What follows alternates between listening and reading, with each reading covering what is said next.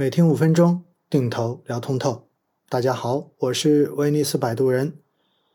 最近呢，市场上面确实风格走的是比较的分化，中小盘相对大盘而言，一直都走的比较的强势。因此呢，中证一千指数真的成为了市场上面大家所关注的热点。在本专辑。前几年的节目中间呢，在介绍相关指数的时候，其实我就跟大家有专门用一集介绍过中证一千指数，并且呢，当时也特别提到过，中证一千指数从它的一个构成来讲呢，确实是比较适合去做定投的。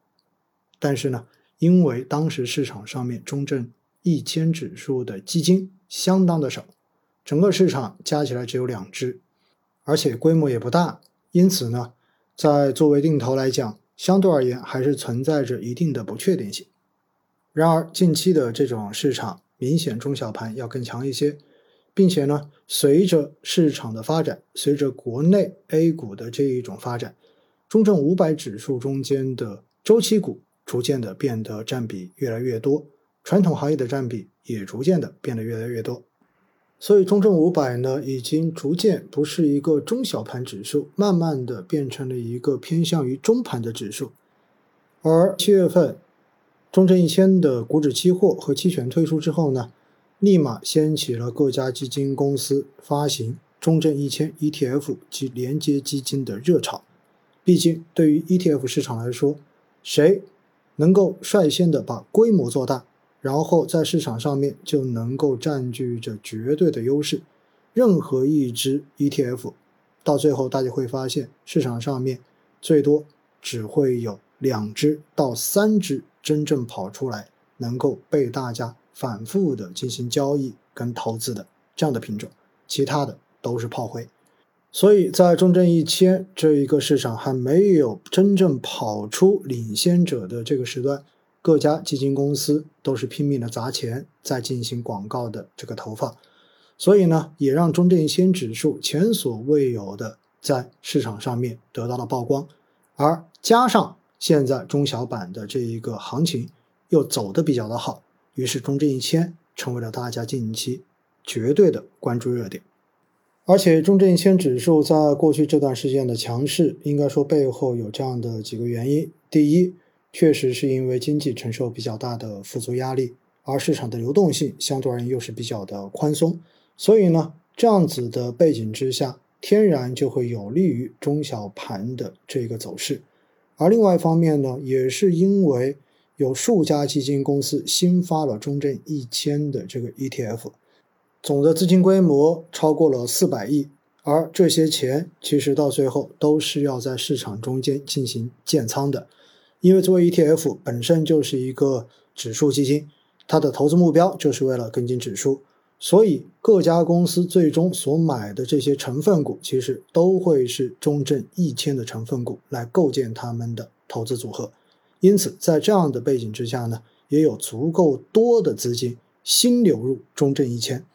这从另一个维度也推动着中小板在短期之内能够走得更强一些。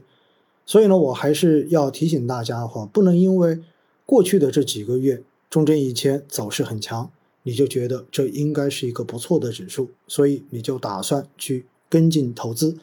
如果我们仅仅只是因为短期的赚钱效应而被吸引进去，并不了解相关的这个标的到底是一个什么样子的产品，那么到最后一旦市场出现波动，大概率你是拿不住的。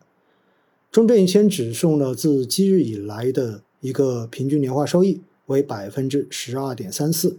而对应的中证五百这个数字是百分之十一点五一，而在近三年，中证一千的年化收益为百分之十四点零三，中证五百为百分之十一点三九，近三个月，中证一千是百分之十九点九七，中证五百是百分之十一点五八，所以我们看到时间如果长一点，中证一千跟中证五百的这个收益差。并不大，但是如果我们仅仅只看近三个月，这一个收益差就已经达到了八个点以上了。我们再来看一下中证一千呢，在近十年的一个年化波动率为百分之二十七点五，中证五百为百分之二十五点七，近三年的年化波动率，中证一千为百分之二十三点八，中证五百为百分之二十一点二。所以呢，这个数据说明中证一千的波动确实是比中证五百要更大一些的。我们最后呢，再来看看夏普比例。那么近十年，中证一千的夏普为零点三九，中证五百为零点三六。但是近五年，中证一千仅为零点零三，中证五百为零点零六。而近三年，中证一千的夏普为零点六六，中证五百为零点五九。所以从这一点来看呢，你会发现中证一千相比中证五百的风险收益比，其实差距也不大。而从估值数据来看呢，五年期维度的一个 P/E，也就是市盈率的估值，目前中证一千的分位为百分之二十三点八三，仍然处在一个相对比较低估的位置。应该说呢，如果大家真的对中小盘长期是有信心的，那么选择中证一千来作为一个定投的标的，也算是一个比较合适的选择。